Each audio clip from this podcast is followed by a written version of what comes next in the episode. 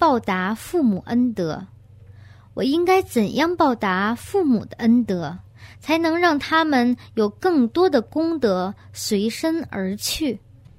要报答父母的恩德，想让他们拥有更多的功德随身，需要这样做：如果他们还在世，就邀请他们来累积每一项功德，培福机会，包括布施、持戒、精进打坐。